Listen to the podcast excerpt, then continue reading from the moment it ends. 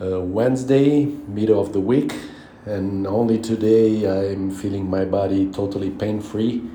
So until yesterday, I was still feeling a bit of pain in my back from the the tennis, intense tennis in the weekend, uh, Saturday, Sunday.